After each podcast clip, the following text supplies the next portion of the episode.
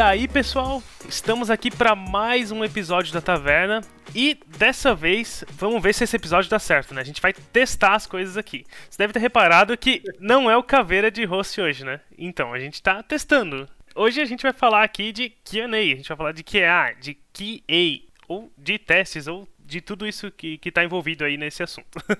e para isso a gente trouxe um time aqui de pessoas que são especialistas, aí, são um time de feras para falar desse assunto. Primeiro, a gente vai apresentar aqui então o Caveira, que já é de casa. Fala aí, Caveira. Bzz, bzz, bzz. Eu sou o robô, Caveira deve, no lugar dele, Boa noite, bom dia, boa tarde. Tem... Tá, automatizaram o Caveira. Me automatizaram, sim, eu sou a versão automatizada. Salve, salve, senhoras e senhores. Sejam bem-vindos aí. Automatizaram o Caveira. Essa eu não esperava. Essa foi. Eu treinei, eu treinei. Eu, eu, testei, eu testei antes de executar aqui. Ah, ok. Né? Não sei se deu muito certo. Não, brincadeira. Mas muito. Muito bem, muito bem. E também para falar do assunto, a gente tem a, a, Maria Clara, que é especialista aí na área de Q&A. E aí, Maria? E aí, pessoal, eu tava rindo aqui do, do Robot faz, em produção, né, testando aí, se apresentando. É um prazer estar aqui com vocês. eu trabalho aí com QA já tem uns 6, 7 anos, algo por aí.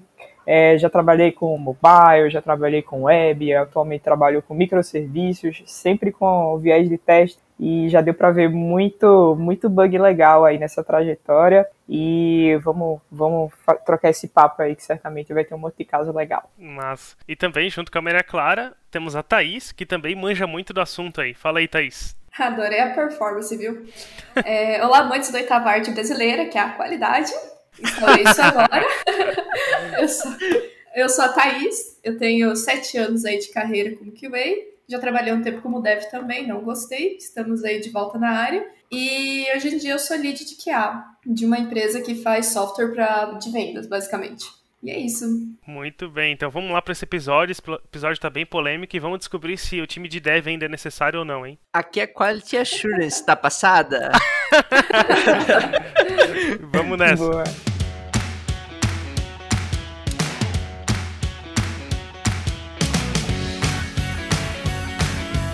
Então tá, muito bem. Vamos começar aqui. E primeiro de tudo, é, acho que é o que todo mundo está curioso, que todo mundo quer saber.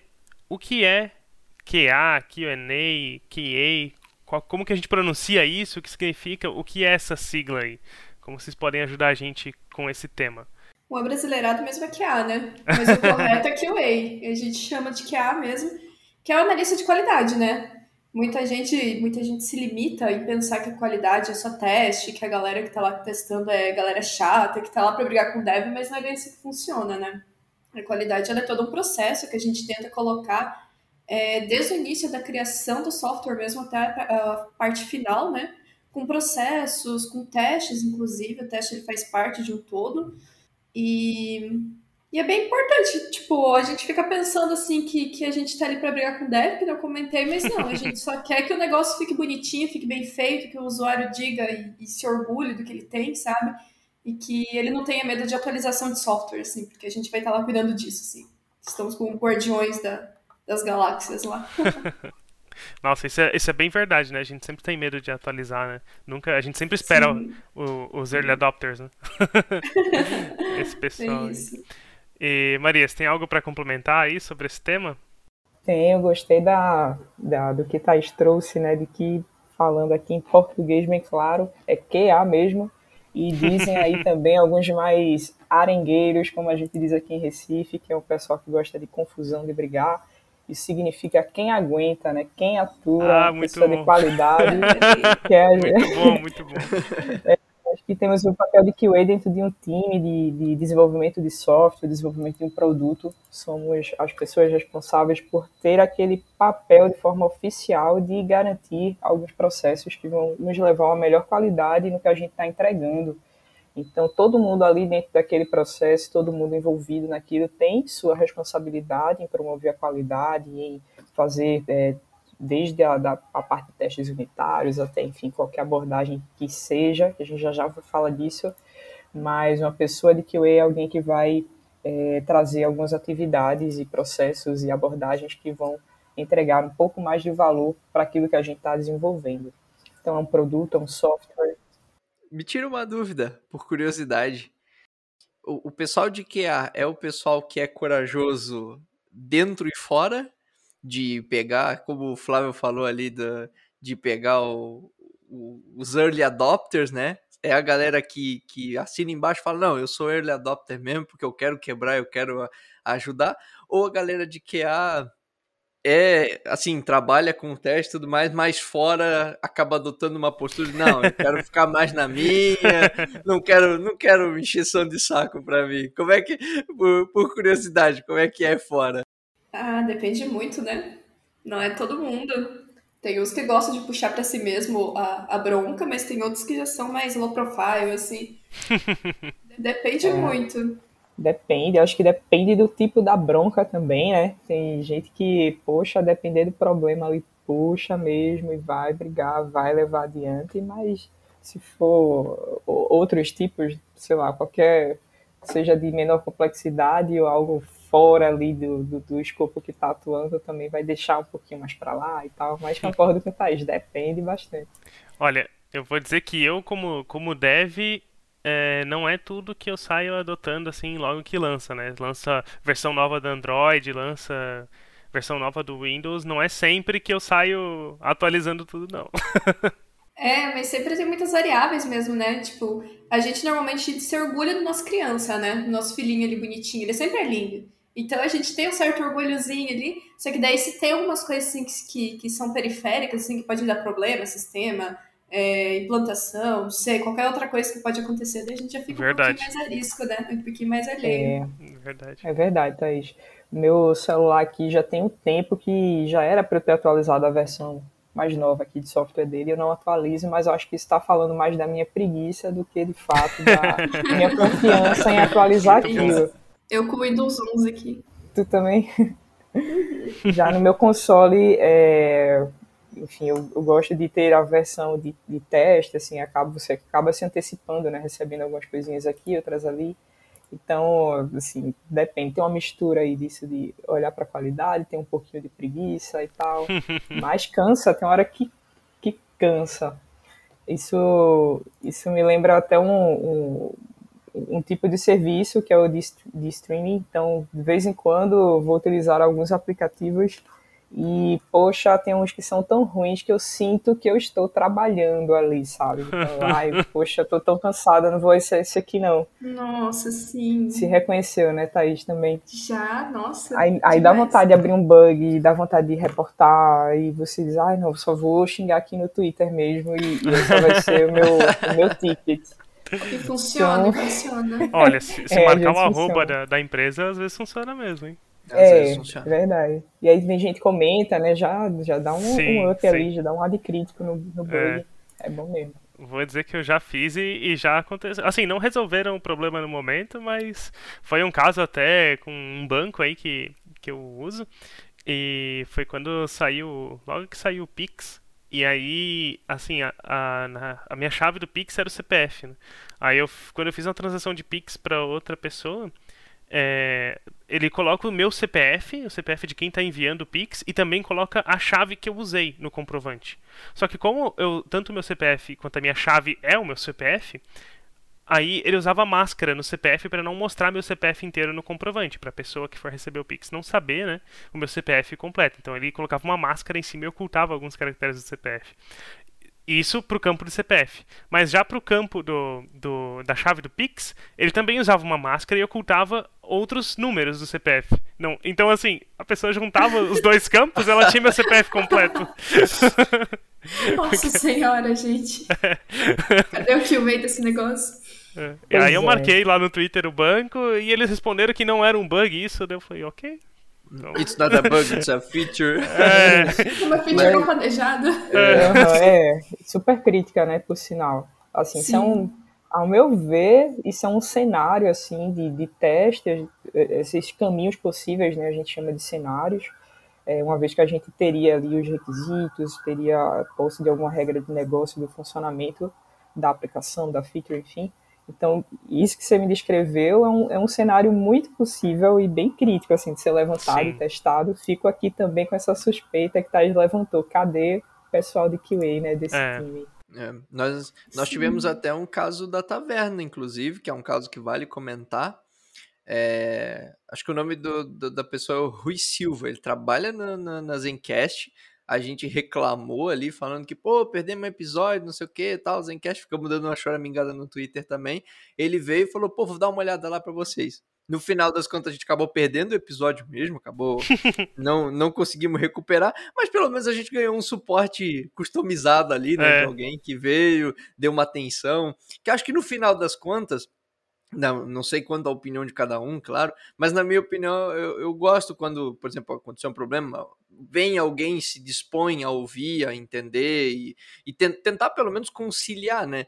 E a minha pergunta anterior, ela foi meio nesse tom provocativo, né? Porque o, pessoal, o pessoal da área tem as, as, alguma visão assim de, de QA, né? De ah, pô, o pessoal de QA é um pessoal meio cri-cri, é um pessoal meio que gosta, né, de ficar procurando pelo em ovo. Já ouvi isso de pessoas de, de qualidade. Quando na verdade não é bem isso ou não é esse o objetivo, né? A pessoa não está implicando com você por algum, tipo, por isso, né? Por, é. por alguma questão, né? Tipo, não, é, até uma vez conversando com alguém, até a pessoa falou assim, olha, eu não estou implicando com você, eu estou implicando com o que foi feito, com o que foi desenvolvido, entendeu? Tipo, a pessoa quis dizer, não, não é. Porque o pessoal costuma levar pro pessoal, né? é, né? Também tem isso. É que tem aquele problema do dev, né? Que o dev leva pro ego, né? Ele leva pro. O, o, o negocinho que ele fez ali é o, é o filhotinho dele, né? Então é. isso, isso vai muito da senioridade de cada um, né? Às vezes até de tanto do QA quanto do, do dev, de como o QA tá passando a mensagem pro dev, como, que, como o dev tá recebendo o que QA tá falando. Porque às vezes o QA também pode chegar e falar assim, ô meu querido amigo boca de burro, alguma coisa assim, e xingar o cara, enfim. E ser ruim, ser prejudicial, não ter uma comunicação coloquial, uma comunicação amigável e tal. E o Dev também, que, que, que nem vocês falaram, tem o ego dele, vai achar que é implicância pessoal. Então, é, depende muito da sonoridade de ambas partes, assim, sabe? De como que se comunica, quais são os padrões que vocês estão utilizando para essa comunicação ser efetiva. Tu não precisa ser amigo do dev. Se for, é melhor, mas não precisa. Só tratar respeitosamente também, assim. É, concordo, Thaís também vejo assim é, por maturidade né de quem está recebendo de quem está a mensagem ou bug e também quem está é, informando né que normalmente vem da gente de QA e isso fala muito também da parte cultural do time da equipe da empresa que você está trabalhando e no final das contas nós pessoas de QA time de desenvolvimento nós estamos trabalhando com o mesmo objetivo de entregar aquilo que foi determinado estabelecido conversado desenhado da forma como realmente tem que ser, né? E de, da melhor maneira possível. Então, se há um, um, desconforto aí nesse, nesse processo, realmente é algo que é de sentar, conversar, vamos respirar, acalmar nossos ânimos, mas é, é isso. Olha, e juntando aí o que, o que vocês estão falando agora com o que vocês disseram lá no começo, já dá para ter uma ideia mais ou menos da resposta da próxima pergunta, mas é, Q&A é uma área da empresa? Q&A é só teste? O que tudo está envolvido nesse mundo, né? Nesse universo de Q&A? O que, que além dos testes, né? Além de ser talvez uma área da empresa? No universo mais cor-de-rosa possível, assim, mais bonito possível, o QA ele é uma, ele é uma área, né? E onde tem pessoas responsáveis por garantir a qualidade de todo o processo de desenvolvimento em si, que vai desde a criação de cenários, desde a criação de requisitos, até a criação dos cenários, validações com pessoas de negócio para fazer para ver se é aderente com está entregando valor de verdade, hum. uh, desenvolvimento de automação, uh, sei lá, colocar colocar eles em pipelines assim para rodar de forma automática, passar para os desenvolvedores para eles rodarem antes mesmo, colocar os desenvolvedores trabalharem com teste unitário, com, com visando toda a parte de qualidade mesmo, sabe, TDD e todas aquelas boas práticas e isso, isso é uma área, um setor de uma forma geral. Então, tipo assim, o teste, que eu comentei inicialmente, ele é só um pedaço de todo o processo. É muito importante ter o teste manual para a gente ter o tato do, do usuário, assim, sabe? Se colocar em lugar de usuário. Mas não é 100% do negócio, sabe? É uma parte, basicamente. Isso, Thaís. É, Gostei também que tu falasse que no mundo cor-de-rosa, né, assim, todos esses processos são realmente bem, bem completos o que tu descrevesse. E é, realmente descreve super bem o que a gente espera de, de, de, de, um time de QA, de uma cultura bem, bem legal assim, de QA dentro de um time, dentro de uma empresa. É, em alguns, alguns projetos ou times, enfim, alguma composição dessa, a gente vê que é, algumas práticas de QA são mais ou menos aplicadas que, outra, então, que outras. Então, vão ter empresas que vão ter lá os requisitos bem à disposição para que o time de QA consulte, faça cenários e, e, aí a gente inicie todos os demais processos e etapas. Já em outras composições a gente vai ver que não vai ter requisito, você vai ter que se virar, conversa aí com a pessoa de negócios, eita, não tem pessoas de negócio, quem é que pode ajudar a gente? Então vai começando ali alguma, algum ruído de comunicação. É, naturalmente isso pode impactar é, em algumas entregas de qualidade, não necessariamente vai comprometer, mas pode dar algum comprometimento, alguma é, balançar um pouco. Mas é, esse processo que que Thais trouxe é bem completo, assim, bem legal mesmo. Mostra uma visão bem ampla. Vocês trouxeram vários pontos que eu gostaria de falar, de todos eles, na verdade. Né? Vamos ver se a gente consegue aqui.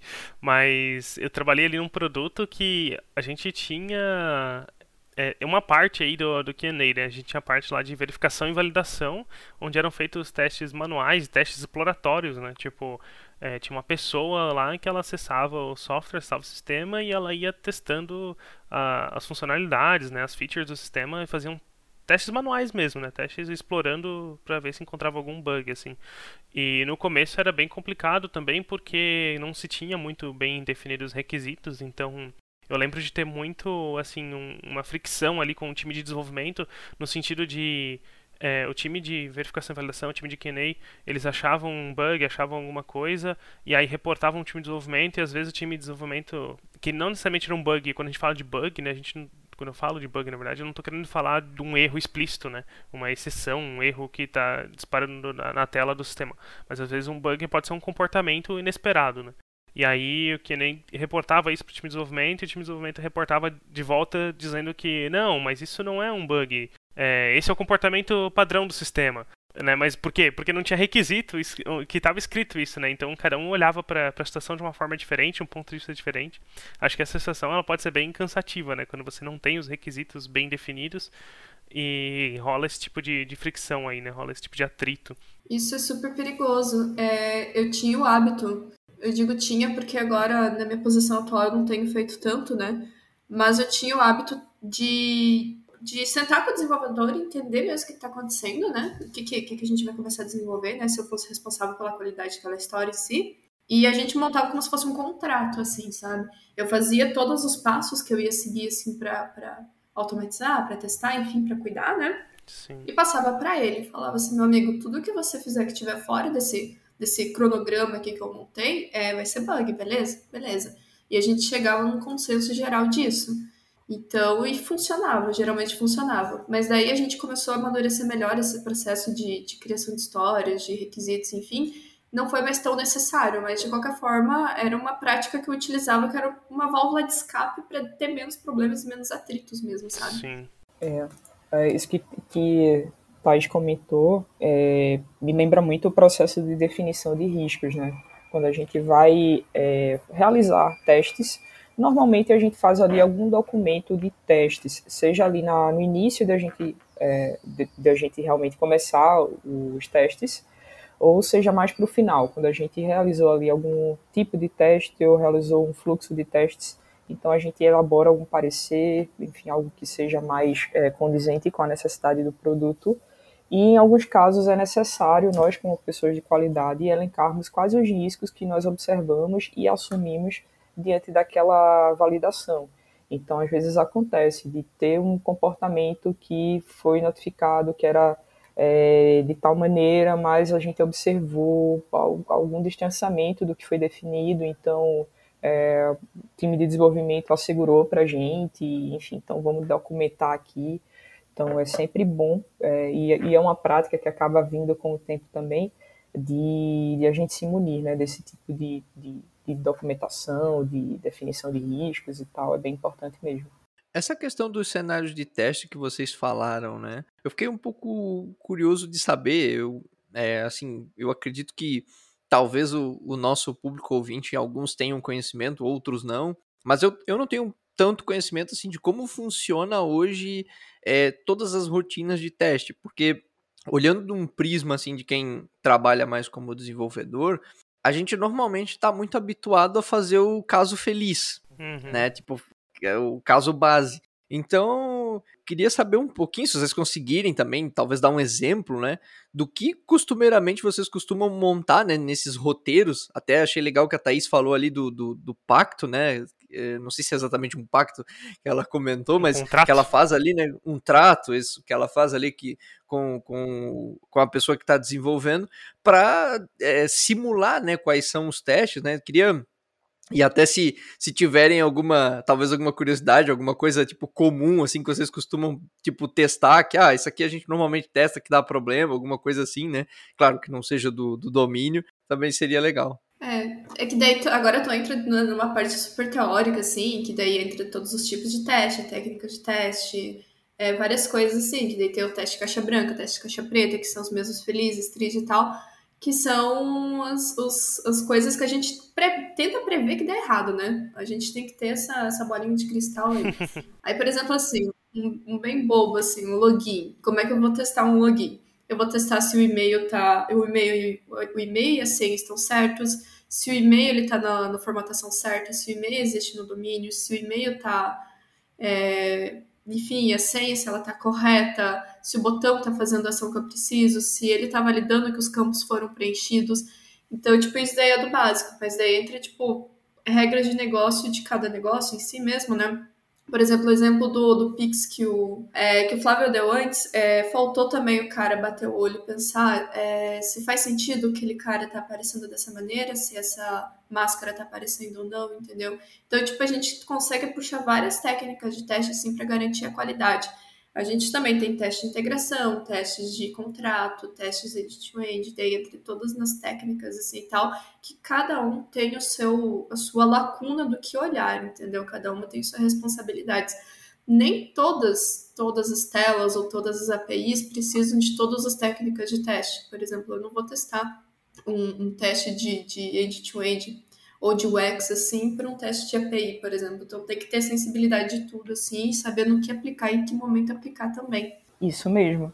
É, eu costumo dizer também que nós, pessoas de testes, nós somos pessoas criativas e também pessimistas. Esse pessimismo, ele faz com que a gente tenha cenários bem enriquecedores e bem diversificados, e muitas vezes cenários que trazem bugs bem legais, porque a gente se distancia bastante desse caminho feliz.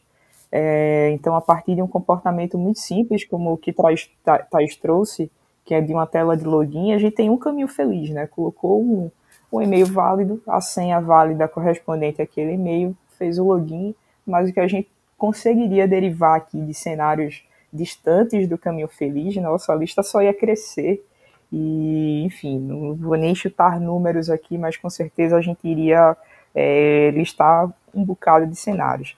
Quando a gente começa a olhar para contextos diferentes, por exemplo, eu trabalhei um tempo bom com, com mobile, então a gente tem um monte de interação envolvida quando a gente está olhando para um dispositivo móvel.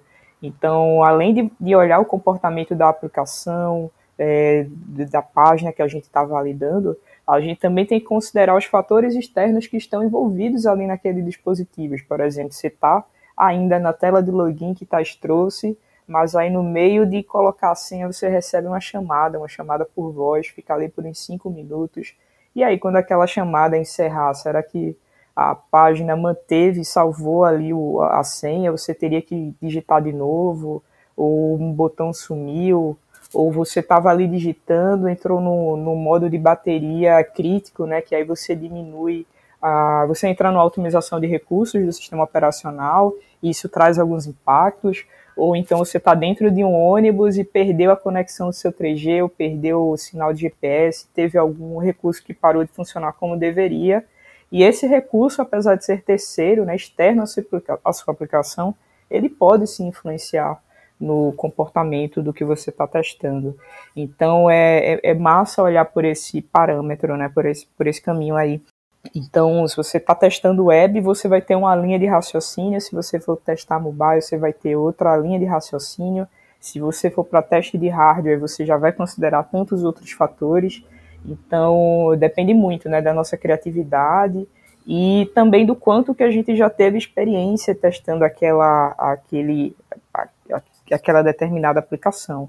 É, um de vocês, não lembro quem foi que falou no início, de uma pessoa que testava ali já sem requisitos, mas meio que já tinha um domínio né, do, do funcionamento do negócio.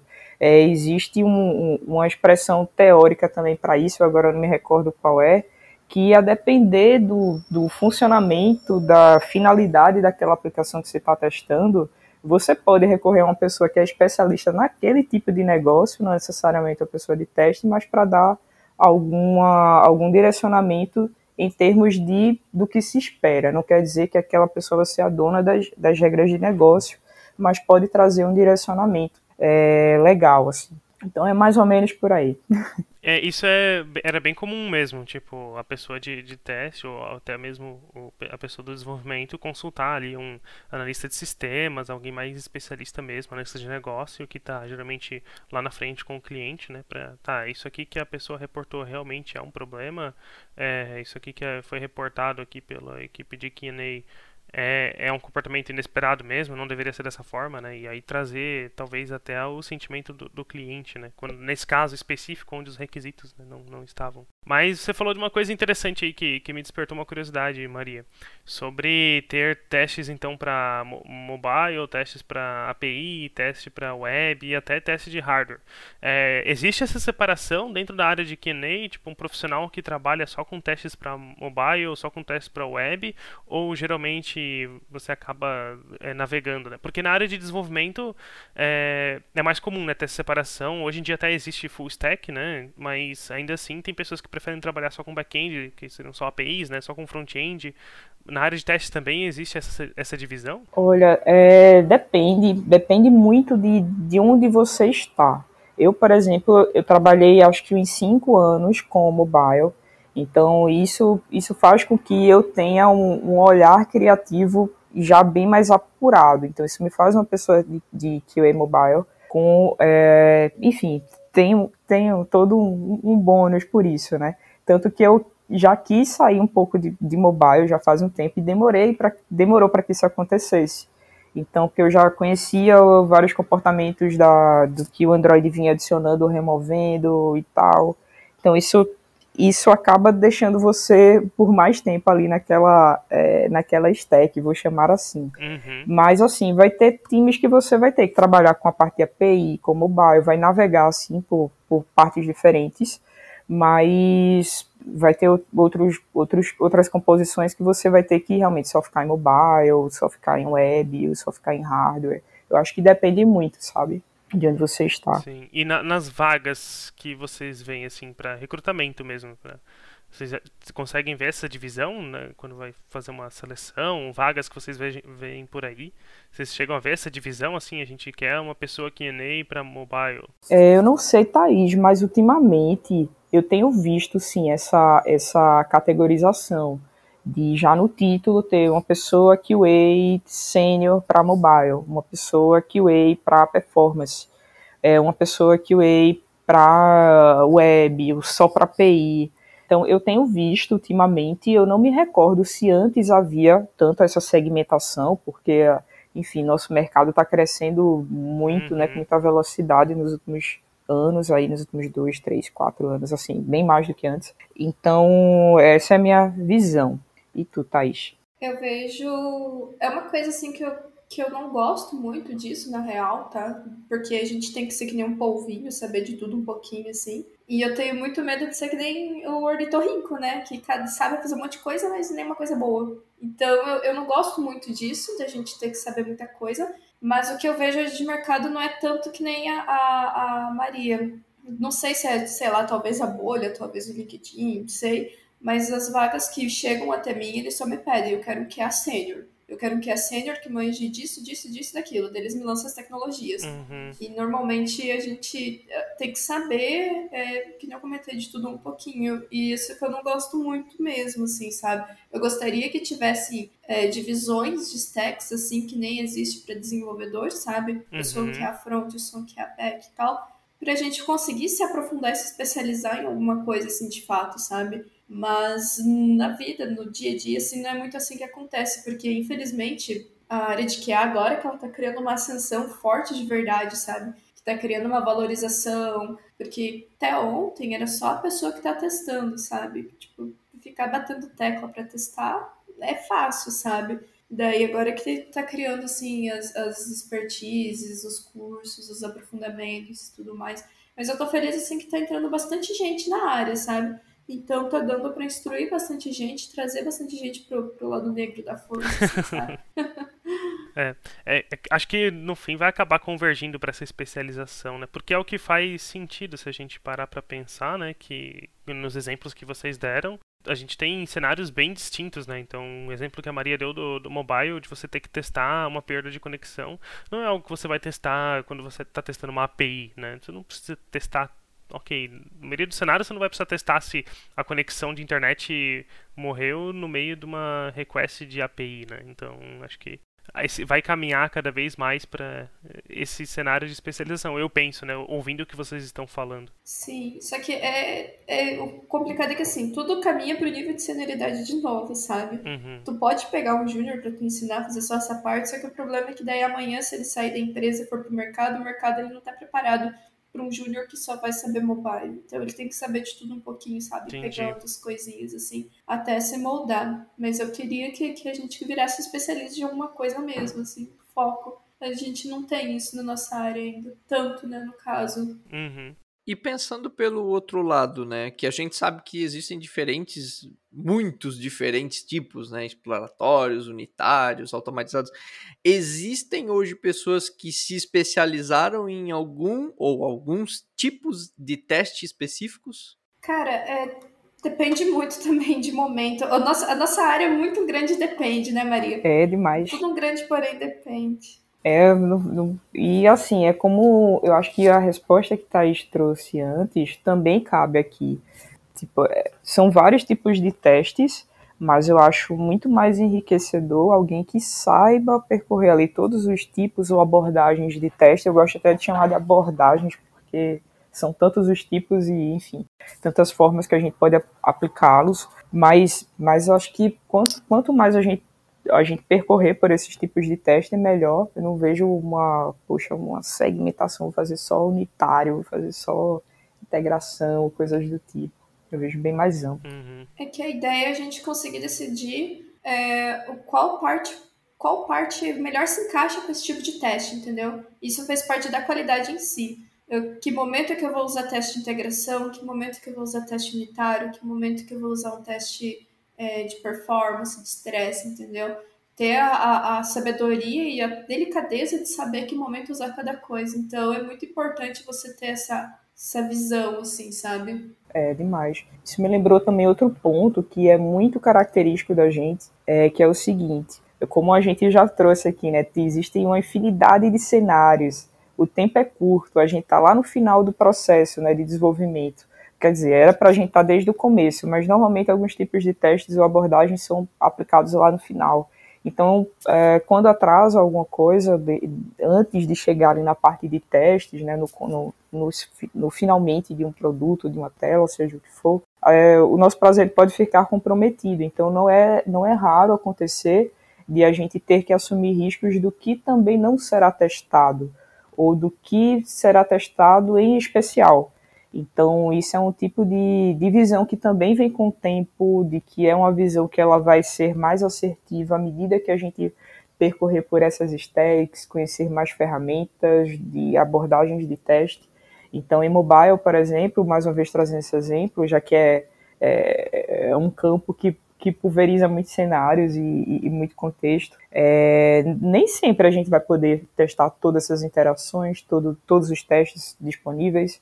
Então, existem aqueles que são mais críticos, que vão ter um risco maior de comprometer a qualidade do produto, caso não sejam cobertos. Tem uns que, se a gente utilizar tal abordagem, a gente já pode assumir que ali é o suficiente para a gente cobrir aquela feature. É, enfim, então tem esse todo um jogo aí de estratégias que a gente pode utilizar e, enfim, e aplicando no, no, nos testes da gente. Muito bom. Então acaba que tem que assumir algumas coisas e assumir riscos, né? Bem interessante essa, essa abordagem mesmo. É, tem muita adrenalina, tem muita adrenalina, né, Thaís, na rotina da gente. Acha que a vida é fácil? Ah, não. Muito bom. E vocês falaram ali de, de alguns testes que são executados ou que podem ser executados juntos, né, do time de desenvolvimento, e comentaram de alguns que, que são feitos mais ao final. Vocês poderiam dar alguns exemplos assim de quais testes são feitos durante, quais são feitos só depois? O durante é mais o desenvolvimento da automação mesmo, sabe? Que a gente pode tratar. A gente vai ter o contrato junto com, com o dev, né? No caso, por exemplo, assim, um exemplo de uma API. Ah, o que a gente espera quando a gente vai começar a desenvolver uma API, eu digo a gente, time de desenvolvimento, né? É que já tenha toda a modelagem dela, todo o contrato do que, que vai ser, o que, que vai esperar. Então a gente já consegue prever cenários com ela e desenvolver toda a parte de automação que vai testar esse cara, sabe? É, campos que, que pode extrapolar, campos que podem dar problema, caminhos felizes, tristes, enfim, a integração, o contrato, todo. E que a gente consegue ir caminhando em paralelo com o desenvolvedor. Inclusive, uma boa prática é entregar esses cenários na mão do desenvolvedor para ele rodar antes de entregar para a gente, sabe? Uhum. Para eles terem noção do que, que a gente está esperando. Se a gente espera um 422, ou a gente espera um 4.0, 0.1, perdão, que daí já junta bastante coisa, bastante teoria também, sabe? Uhum. Pô, agora você falando isso, eu fiquei pensando quase como tática de futebol, né? 4-4-2, vamos fazer aqui o 4-2-3-1, vai ser defensivo, a gente vai jogar pelas laterais, Ai, tá? meu Deus. Vamos cruzar. Desculpa, gente, é que eu escutei. Eu não, não, não sei o que significa os números, mas eu achei tão engraçado. Falei, pô, quando veio, eu falei, caraca, tática de futebol aqui agora, ó. Eu acho que ela tava falando do- das respostas, os responses do HTTP, pelo que eu entendi. É. status code. Isso, os status code, aham. Ah, tá Mas- bom. Mas gostei da estratégia de ataque aí, me parece bom também. É. É que pra mim, pra mim soa muito como, como estratégia, assim, ó, vamos jogar no 4-4-2, né? Porque ela tava falando da estratégia e tal, eu fiquei, fiquei com aquilo na cabeça, né? Acabou linkando aqui, eu puxei a piadinha. Boa, boa. É, é. Tá certo. Ó, o Léo acabou puxando já aí ó, os temas de testes, né? Testes exploratórios, teste unitário ali, que é um tema da nossa pauta. Mas se vocês puderem se aprofundar um pouquinho mais nesses assuntos, né? Claro que não vai dar para falar todos aqui, né? Todos os testes que existem, mas talvez diferenciar aí quais que vocês veem hoje que são os mais usados. E uma outra dúvida também que eu fiquei, né? Que na verdade eu imagino a resposta, mas achei curioso, é que vocês falaram em teste automatizado, né? Então vocês têm os testes aí, no caso que a Thaís comentou, o teste nas APIs. Então eu imagino que vocês também codificam bastante, né? Vocês também desenvolvem bastante, também colocam mão no código. A ideia principal, sim. Voltamos ao mundo cor-de-rosa, sim. Sabe? Que é muito interessante, assim, o que há ele ter essa expertise de desenvolvimento para poder conversar no mesmo nível que o desenvolvedor, entendeu? Uhum. Então, a gente pode, também depende muito de ferramentas. Então, tem ferramentas que são mais simples para quem está começando, Ah, para validar uma API. Por exemplo, o Postman, entendeu? Tu Uhum. precisa ser um programador para você manjar de fazer o teste. Vai fazer bem feito? Talvez, depende. Mas tu consegue validar, entendeu? Hum, Que ele já tem os, os casos mais fáceis. Aí tem outras ferramentas que se aprofundam mais. Para você também testar o end-to-end, que seria todo o fluxo de usuário, que você, se você simula o usuário, então você tem que saber codificar. Para você colocar numa pipeline, você tem que saber, pô, de script shell, tudo certinho, entendeu? uhum. Então, se você saber programar, vai ser melhor para ti, vai ser mais enriquecedor. Para você fazer uma automação mobile, você precisa saber programar. Tem muitos, muitos casos. Então, hoje em dia, o testador manual, chamando de testador mesmo, o testador manual, ele é, tá- vai perdendo espaço aos pouquinhos, entendeu? Não é intenção, só que é uma coisa que vai acontecer, é uma coisa que está caminhando. Porque as vagas, eles direcionam muito, assim, ah, a gente está procurando gente que saiba a tecnologia XYZ. Se o testador manual não, não estudou, não sabe, ele tá perdendo um espaço, entendeu? Entendi. Ou ele vai caminhar para a área de negócio, que muita gente vai para PO, para Uhum. analista de Sim. negócio, sabe? Se direcionam. Mas é muito interessante saber programar, tipo, ajuda muito, muito mesmo, assim, sabe? Demais. É, na minha rotina, quando eu, eu fico assim um dia sem mexer em automação, ou eu tenho uma sprint que a automação vai ser uma atividade despriorizada, eu fico triste. Porque, claro, tem as demandas, então a depender do momento que você esteja na sprint, você vai ainda estar ali na fase de requisito, entendimento de cenário, ou vai ter um momento mais conturbado que vai ter que ficar em muita reunião, uma pessoa engenheira de reunião, né, que tem também. Então, mas eu, eu tenho esse sentimento. Então, a, a gente que está testando, é bem comum ter ciclos de regressão, por exemplo, que são aquelas são os testes que é, são bem exaustivos, são bem longos, são bem detalhados normalmente. E, assim, você pode ter um ciclo de, sei lá, 100 testes, 200, talvez menos ou mais que isso, mas são quantidades grandes de teste. Imagina você fazer uns 100 testes aí manualmente, seja mobile, seja web, ou até mesmo de disparos em API se você não tem uma collection e uma ferramenta como o Postman. Uhum. Então, uma vez que você pega todos esses, esses testes e coloca de uma maneira automatizada para ser executado, é, e você faz isso em alguns minutos, meu Deus, olha o ganho que você começa a ter, né? Então, enfim, acho que o ganho grosseiro de automação vem por aí. Eu digo grosseiro porque é o mais impactante que a gente consegue comparar é o tempo da execução e de entrega daquele ciclo de teste, mas a gente consegue ganhar uma maior expertise do time, já que a gente está codificando, a gente está ali bem mais próximo do time de desenvolvimento, já que a gente também está codificando os cenários de, de, dos possíveis testes, é, enfim, vai ter um ganho de qualidade bem maior. A gente vai conseguir também ter a cultura de pipelines, enfim, então é, é super enriquecedor. Como o Thais falou, cada vez mais é, a gente tem a necessidade de ter pessoas com, de QA com esse tipo de, de, de skill, né, que se aproxima muito do desenvolvimento, e isso já, eu, eu venho observando no mercado que isso já traz novas configurações de papéis de QA com novos nomes. Então, é, de um tempo para cá, não, não me lembro quanto tempo, um ano, dois, é, eu vi surgir a expressão do SDET, que é, significa Software Developer Engineer em Testes. Então, a pessoa que tem a classificação de, de é, desenvolvimento de software, só que em testes. Então já me leva a crer que é um perfil bem mais técnico e menos de negócios. Mais recentemente eu vi também a definição de QE, que é utilizado até o ícone de kiwi, da frutinha do kiwi. Isso, falando em inglês, né? Que já leva a crer também que é um perfil menos analista, então tem sim o, o, a parte de interação com as regras de negócio, mas que vai ter também um pouco mais de foco na parte técnica. E a gente que que é QA, assim, eu, na, na, prática eu não vejo muita diferença, eu estou vendo surgir essas definições, venho acompanhando, ver o que é, é, mas na prática todos nós estamos ali envolvidos na parte de, de, de análise de requisitos, entender as regras de negócio e levar aquilo para testes, seja em automação, abordagens ou técnicas de testes. É, não sei como é que tá a tua visão também sobre isso, Thais, essas novas expressões que falam dessa combinação, né, de, de do quão técnico você está, o quanto da parte de negócios. Uhum. Não, eu concordo. Tudo que você falou, eu concordo. Esses dias eu tava vendo uma programação de um, de um evento que ia ter. Aí tava lá QA isso, QA aquilo, QA total, engineer QA, tal, Aí eu bati o olho e pensei, mas gente, no fim das contas é tudo, é tudo a mesma coisa, sabe? Todo mundo tá no processo de qualidade, todo mundo tá fazendo aquilo, sabe? Só que aí a gente tem títulos diferentes, diferentes assim, só que no fim ele acaba, ele acaba juntando tudo, sabe? Tudo no processo de qualidade. E voltando só um, um passinho antes assim do que a gente estava falando, esse processo de automação também a gente tem que, além de saber o que automatizar, a gente fica muito vulnerável porque quanto maior quanto mais cresce assim a suíte de testing que a gente está criando e mais, mais arriscado é da gente passar problemas assim, para o cliente, sabe? Porque a, a supervisão humana é falha. A gente pode tentar garantir, só que a gente não consegue garantir 100%, entendeu? Então a gente pode estar viciado no teste, que acontece muito, sabe, de um cenário específico, você para de olhar. Eu gostava muito de trabalhar em equipe, principalmente na época do presencialmente, que eu chegava, só dava uma cotovelada na minha amiga e falava assim, cara, dá uma olhada aqui, vê se você tá vendo mais alguma coisa que eu não tô. E era muito legal fazer esse double check assim, para garantir. Então era um serviço legal assim, que a gente acabava fazendo.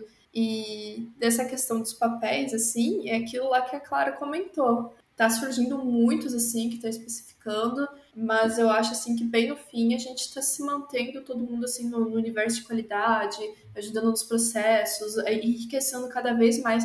mas é muito bom ver que tem cada vez mais pessoas técnicas no meio, não focando somente em, em, em clique em tela, entendeu? Sim. Acho que é isso.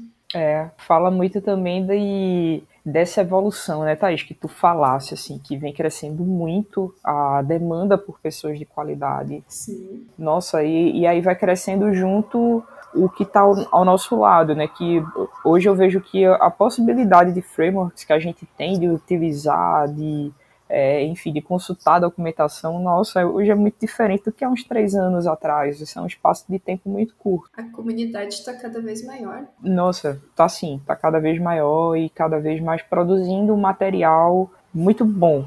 E assim, até pouco tempo atrás também, se você fosse procurar tal assunto específico, você nem encontrava em português, assim, achava um outro assim perdido. Então a gente vem, vem observando também um pouco dessas, desses efeitos. Isso é massa. Mostra que só tende a continuar crescendo. Sim, vocês têm bastante, né? Vocês falaram bastante nomes aí de, de vaga, de cargos, vamos dizer assim, né, de, de posições. Até, mas como a, também penso como a, a Thaís comentou, né? Que tudo tá dentro de QA, né? Tudo tá dentro do tema ali de qualidade e garantia, né? Quality Assurance. Mas, assim, dessas, dessas posições, assim, se tipo, eu entendo que vou ter coisas ali que o pessoal acaba indo, como a Thaís tinha comentado também, mais pro lado do negócio, né? E entender mais requisitos e tal. E tem o, o pessoal mais técnico, mas tem assim alguma que vocês acham que bom que vocês se encaixam hoje né acho que seria a primeira assim o que que tipo ah é analista de, de qualidade é engenheiro ou se puderem falar um pouco mais assim sobre assim é, eu acho muito importante todo mundo passar por todas as, por todas as etapas, entendeu? Por você ser um desenvolvedor, não significa que você seja um QA, entendeu? O processo ele não é fácil. Porque o que acontece? É, você pode ser um desenvolvedor pleno para sênior, que seja, se você não tem aquele aquela skill de análise de teste, aquele cuidado, aquela visão que o, que o analista de teste tem, você vai codificar um monte de coisa que às vezes não vai entregar valor, entendeu? Você não vai saber dar aquela diferenciada do que, que vai, do que, que é de fato importante e o que, que não é. E a gente que, que tá mais tempo em mercado, a gente que vai revisar teu código, a gente que vai cuidar disso, a gente acaba sofrendo com coisas que não, que não vão trazer valor de fato, entendeu? Com coisas assim que não fazem sentido. Às vezes a gente tem padrões de código de, que são somente de teste, estruturação de pastas, é, nosso, entre aspas, code de teste, mas vários padrões assim que a gente gosta de seguir, assim, Sim. dependendo de cada projeto, dependendo de cada equipe, né, do que a gente vai montando. E que se você não passou por esse cuidado, por essa lapidação, é, só vai me entregar um monte de código que eu não vou utilizar para muita coisa, não. Então, tipo, eu, é, eu, eu não gosto muito dessas pessoas que chegam somente, que só sabem programar e acham que, que, que, são melhores do que, uhum. do que quem está começando como teste, entendeu? É, a pessoa tem que passar por todas as etapas, assim, para ela conseguir chegar num nível de maturidade bacana. Mas... Tu perguntou da questão de cargo, né? Uhum. Eu já fui analista de teste, hoje eu estou trabalhando como tech lead, é, especialista em automatização. E cada um tem o seu, assim, tem o Quality Assurance, que você comentou, Quality Analyst, tem o Quality Engineer, aquilo que a Clara comentou de como é que é, Clara? Software Developer Test? é, é algo assim, é bem confuso mesmo. Tem um monte. Tem um monte, mas no final é tudo a mesma Tudo coisa. Né? Qualidade. Né? Isso. Não é só não é só desenvolvedor que sofre com um problema de nomenclatura, né? Nossa, é. e o hype, né? também sofre. É, Sim, é um leque gigante. É muito hype também, demais, demais. Então, cada dia, talvez até quando a gente terminar de gravar aqui, tem uma nova expressão que a gente nem conhece ainda. Não me surpreende. Não quero nem olhar porque eu já tô ficando sem entender quem é quem é o que, né? Quem faz o que nessas siglas todas. Mas eu concordo muito assim com isso que Thais trouxe, é até uma, uma assim, você, o que você falou é, nossa, eu queria muito que, que todo mundo ouvisse e, e, e falasse mais sobre isso, de que nós precisamos passar por todas as etapas, ficar ali, enfim, níveis diferentes de testes, para que aí sim a gente vá assumindo novos papéis e responsabilidades com aquela propriedade que vai dar segurança para quem está trabalhando junto com a gente, né? Segurança de entregar algo com mais valor, de fazer é, automação quando, quando realmente é bem melhor aplicada e não simplesmente fazer por fazer.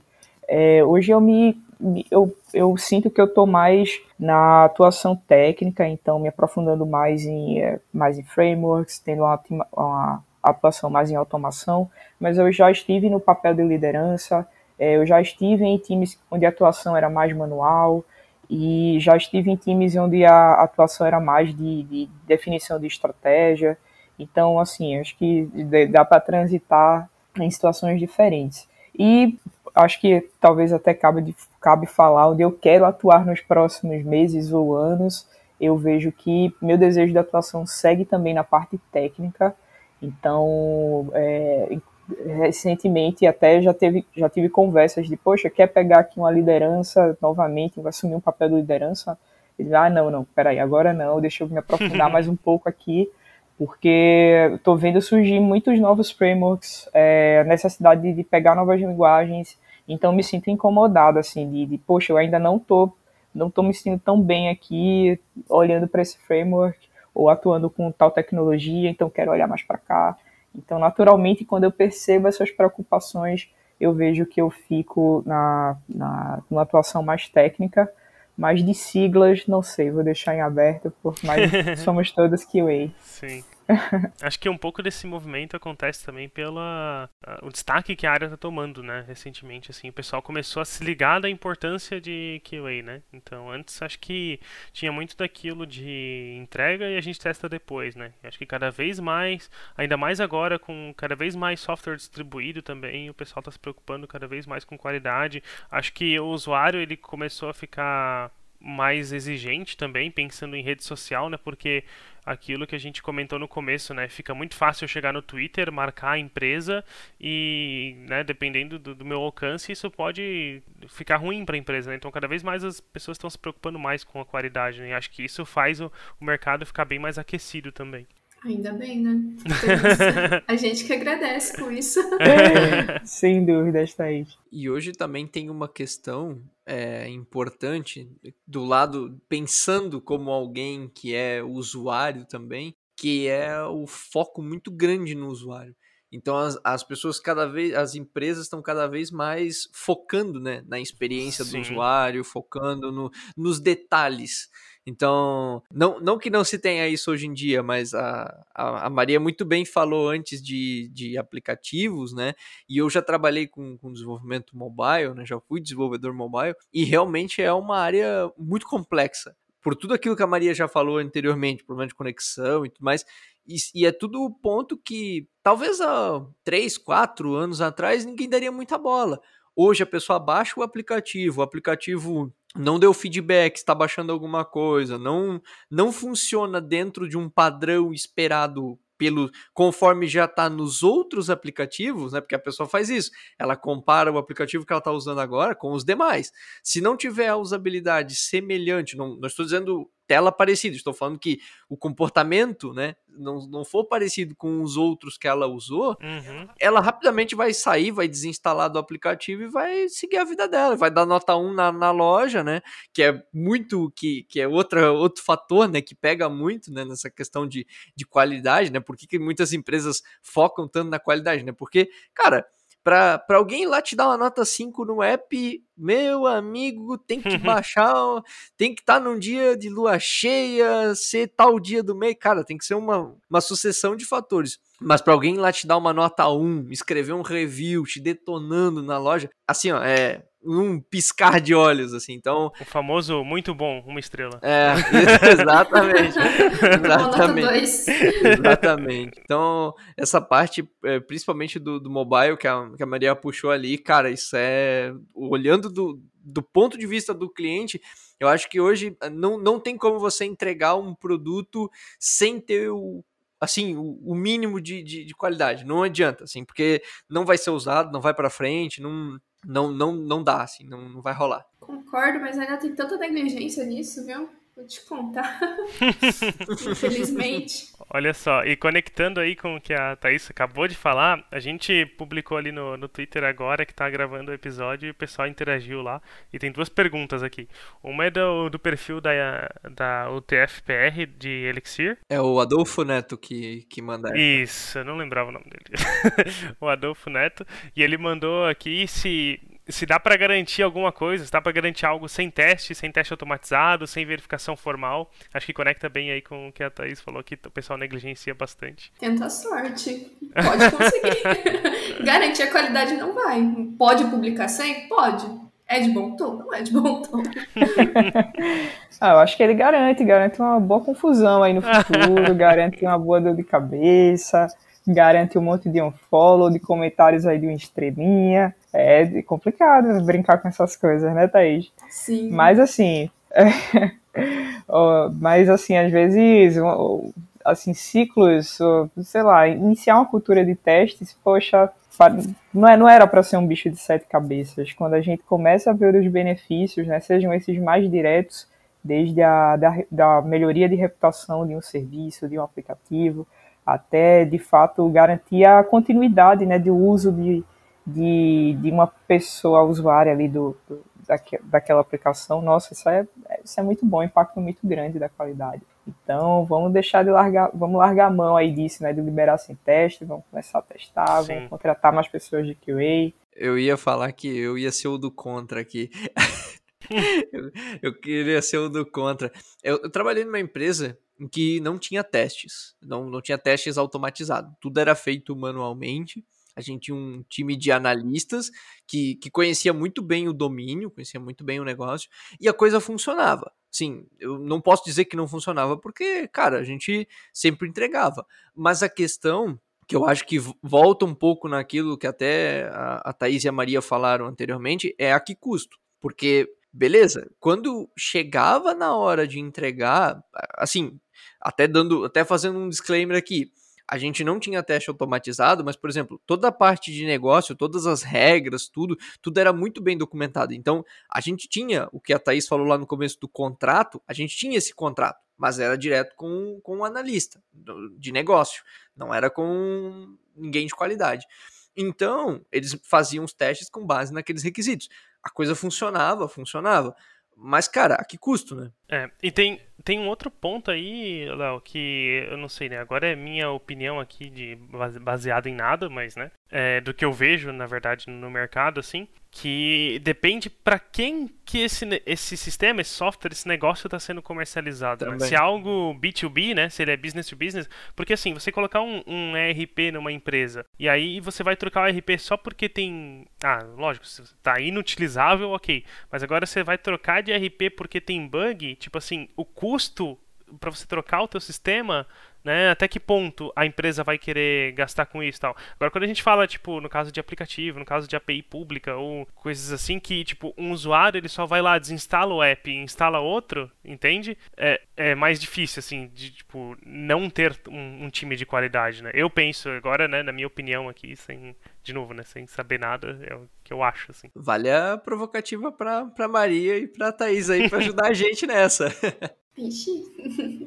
Sim, é, tem que ter o mínimo, entendeu? Sim. É, você, vocês, você não tinha testador, como você comentou, né? Não tinha testador, mas vocês faziam uma parte ali que era tentar garantir a qualidade de vocês, né? Funcionava? Funcionava, mas com certeza devia ter uma coisinha ou outra assim que vocês podiam ter melhorado, podia ter feito assim, uhum. assado, entendeu? Então, tipo assim. Com certeza. Existe, existe. Existe casos menores, assim, gente que fez freelance, gente que é empresa menor, que não tem ainda uma qualidade, uma cultura, sabe? Não dá para dizer que não. Mas o ideal é que tenha, uhum. sabe? É, são, poxa, são riscos muito, muito altos, né, assumidos.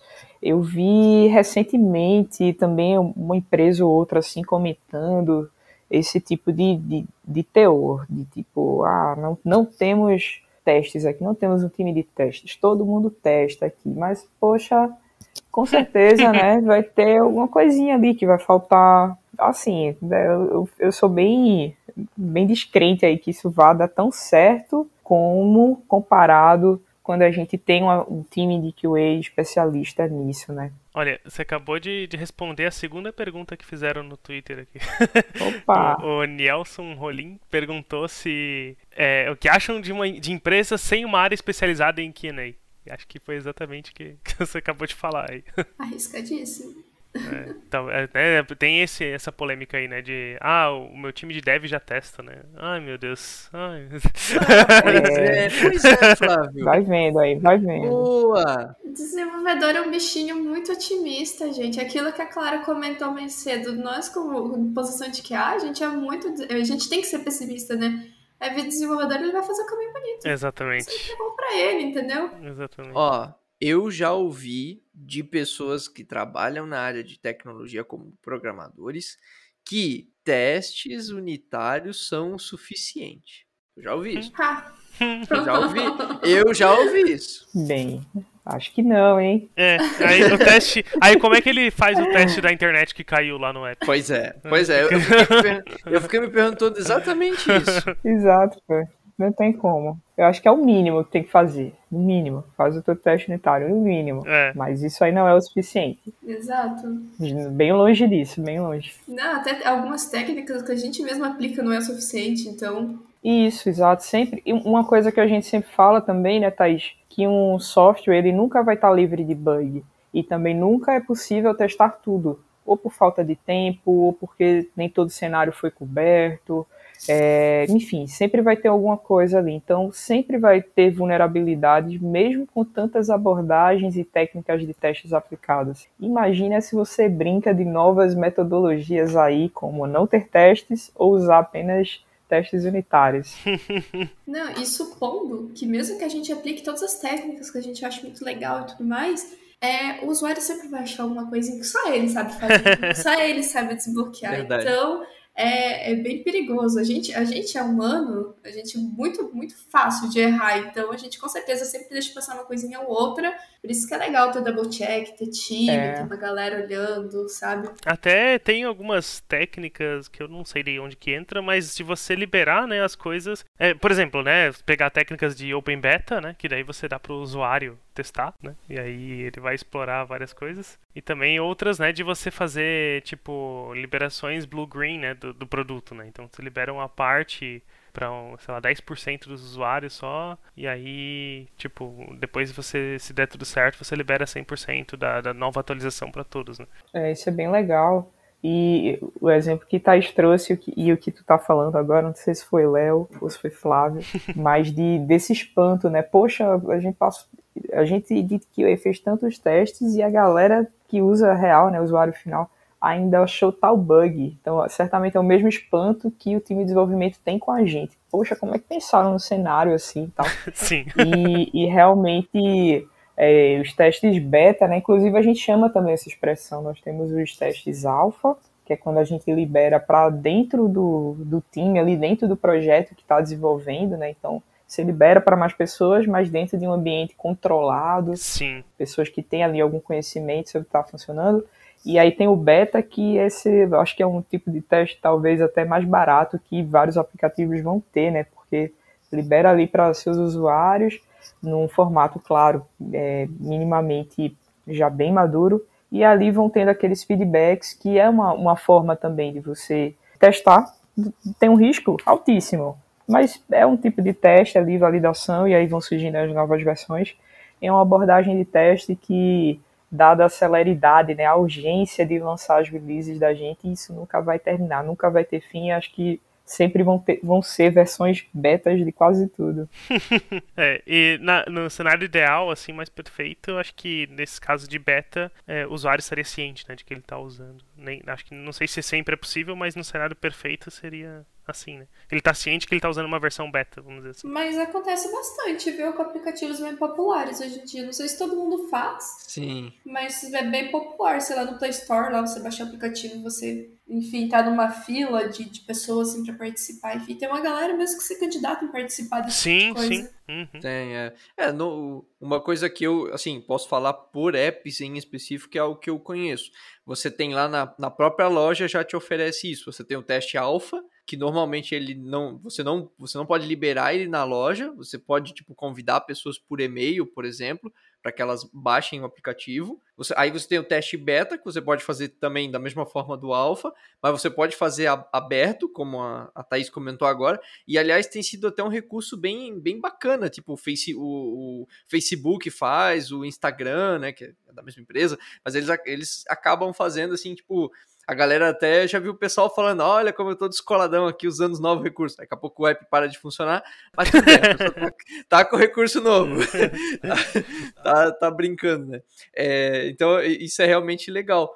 E, e, pegando aqui esse gancho, eu queria, queria fazer uma, uma pergunta para vocês sobre. É, não sei se vocês já passaram por uma situação dessas de enfrentar resistência para colocar a parte de qualidade, seja para adicionar testes, Nossa, verdade. seja ou seja para implantar mesmo uma área de QA. Eu não sei se vocês já passaram por um cenário desse ou conhecem, né, isso, mas porque assim, eu, eu já. Eu, isso é uma coisa que eu já vi. O pessoal tentando implantar áreas de, de, de, de, de qualidade nas empresas e não conseguir ser rechaçado, ouvir de diretoria, né? Que, que não entende né, não conhece, obviamente, muito do processo de desenvolvimento, falar que ah, é besteira, não precisa, ah, isso não vai agregar em muita coisa, né? Já, já ouvi comentários disso. Como lidar com essas situações, né? Como é que levar, né? Como é que fazer essa implantação da área? Como é que mostrar resultado para as pessoas pro, do time? Assim, eu nunca passei por esse momento de começar do zero, tá? Todas as empresas que eu trabalhei sempre já estava acontecendo. Só que no meu, no meu momento atual, é, o que, que acontece? A empresa ela está com um processo de teste que ela está ainda engatinhando. Então eu estou implementando várias técnicas de teste, várias coisas assim, e o pessoal está abraçando super bem. Só que a melhor forma de você de você convencer as pessoas é você chegar com números, principalmente quando se trata em questões de dinheiro, tá? É, tal bug pode ocasionar, não sei, uma venda, que pode dar um imposto de não sei o que, não sei o que, não sei, uma coisa bem hipotética, sabe? Você tem que trazer números e benefícios, assim, para as pessoas, entendeu? A melhor coisa que as pessoas gostam de ver números, números e gráficos, sabe? A melhor coisa. E é mais isso, assim. Então, depende muito da maturidade de time, de pessoas, de gestores, enfim, em quem está aberto a receber esse tipo de coisa. Quando tem a resistência, tu tem que, tu tem que conversar eu não gosto muito de, de, você chegar com uma imposição de um negócio, sabe? Você tem que chegar, pegar as ideias, ver o que, que as pessoas acham, e colocando aos pouquinhos, e conversando, entrando na mente das pessoas, assim, até você convencer que você não é o inimigo delas, entendeu? Você está tentando fazer uma coisa que o teu produto que você está desenvolvendo vale a pena, sabe? Não seja só um, um monte de maranhado de código que ninguém vai usar, entendeu? Tudo um grande porém depende, sabe? É, eu já, eu já vivenciei algumas situações dessa e, e é complicado, assim, teve um, uma, uma empresa, assim, ó, alguns anos atrás que eu trabalhei, assim, que eu cheguei lá, tinha um modelo bem cascata, assim, de teste, era tudo manual, é, assim, a automação passava longe, assim, não era nenhuma ideia ser cogitada, e deu para identificar ali alguns pontos, assim, algumas, alguns tipos de teste, algumas suítes de teste que poderiam ser passíveis de automação. E mas havia uma grande resistência até de confiança, assim, do time. Ah, poxa, a gente nunca vai aprender. Ou não, não temos tempo de parar para treinar a galera. É, dar manutenção, jamais, assim.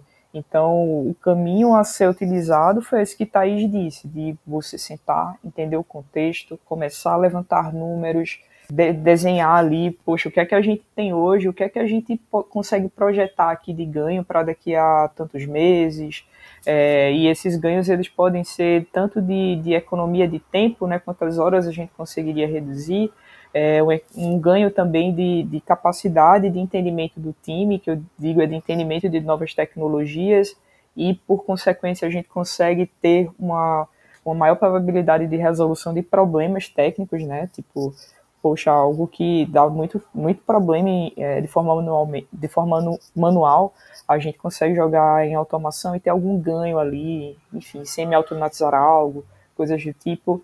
Começar a transformar esses números em valores, né, de, de enfim, tanto numéricos quanto de, de, da parte de skill. Então, acho que tudo vai girar em torno disso. É, esse desafio que eu, que eu participei, assim, de entrar nesse time, a gente, depois de um tempo, começou a, adicionar automação na rotina e foi interessante observar que antes o, o, o pessoal da liderança né, tinha uma visão de que era tipo era como se fosse um software que uma vez ele terminado era só dar um enter e acabou, pronto, vamos ter para sempre uma automação. Assim, desconsiderava é, esforço de, de, de, manutenção, de ajustes, de parar para debugar, de parar para é, analisar por que aquele teste falhou e, enfim, gerar métricas daquilo. Então, é, foi bem interessante sair daquela visão um pouco, um pouco não, mas muito tradicional de, de não entender a importância de ter um, um processo de automação para começar a colher alguns resultados.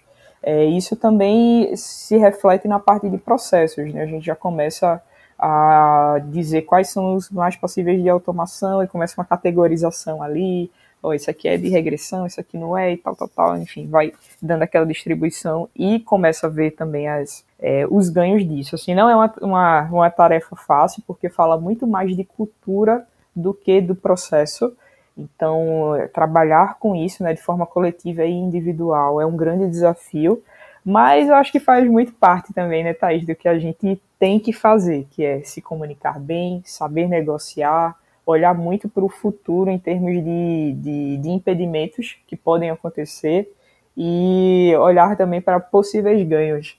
Então, é, a gente tem que estar sempre nesse movimento aí que que eu, eu acredito que ter toda essa complexidade envolvida me faz gostar muito de ser QA. É isso mesmo. Concordo contigo, claro. eu, eu tô bem nessa. Eu já trabalhei como dev um tempo e eu gosto da parte técnica, só que todo esse desafio de trabalhar com qualidade é o que me encanta mais, assim, o que ganha meu coraçãozinho mais. Demais. A gente, a gente passa algumas raivas, a gente xinga no Twitter, mas é legal, é legal. Eu gosto. Quem nunca? Quem ah, nunca? quem nunca, então. Eu gosto Muito também. bom. Olha só, teve mais interação lá no, no Twitter do Rinaldo Dev. Ele falou aqui que dá para polemizar bastante o assunto. Ele fez várias perguntas aqui e algumas, a maioria, a maioria delas a gente já respondeu, né? Sobre teste automatizado e tal. Ele fez um caminhão de perguntas. É, mas assim, a maioria, a maioria a gente já respondeu aqui. E, mas tem duas aqui que eu acho que a gente ainda poderia falar. Uma que ele perguntou se BDD é útil. Eu confesso que eu não sabia nem o que era BDD. Acabei de abrir o Google aqui e vi que é Behavior Driven Development. Então ele perguntou se esse BDD é útil. E aí acho que também dá para emendar e falar um pouquinho de TDD, né, de desenvolvimento de testes aí. É, o BDD depende muito do processo. Tem muita gente que não gosta, tá? Muita gente que acha que é só brincar de, de na própria caixinha de areia, tá? É, só que muitas empresas ainda usam. Aonde eu trabalho a gente ainda usa, porque é um processo que eles implantaram, eu queria poder mudar isso. Mas o BDD, ele, tipo, te explicando, né? Explicando para quem tá ouvindo e não sabe, é basicamente um, uma metodologia de escrita de teste baseada em comportamentos, assim. Dado que eu esteja é, logado no aplicativo tal, quando eu fazer tal coisa, então tem que tal coisa acontecer, entendeu? Baseado literalmente em comportamento. Então, é, tu consegue muito bem trabalhar sem, tá? Já trabalhei muitos anos sem, mas é possível também trabalhar com, só que é uma esse daí é polêmico mesmo, esse daí que puxaram, puxaram pra te provocar ou pra provocar a gente. é. Acho que foi pra provocar Isso. vocês. Sim. Pode rolar um cancelamento aí a qualquer momento, né, Eita, né, não, apaga. Eita. Apaga na edição, apaga na edição. É. é, é legal, é legal a discussão de BDD.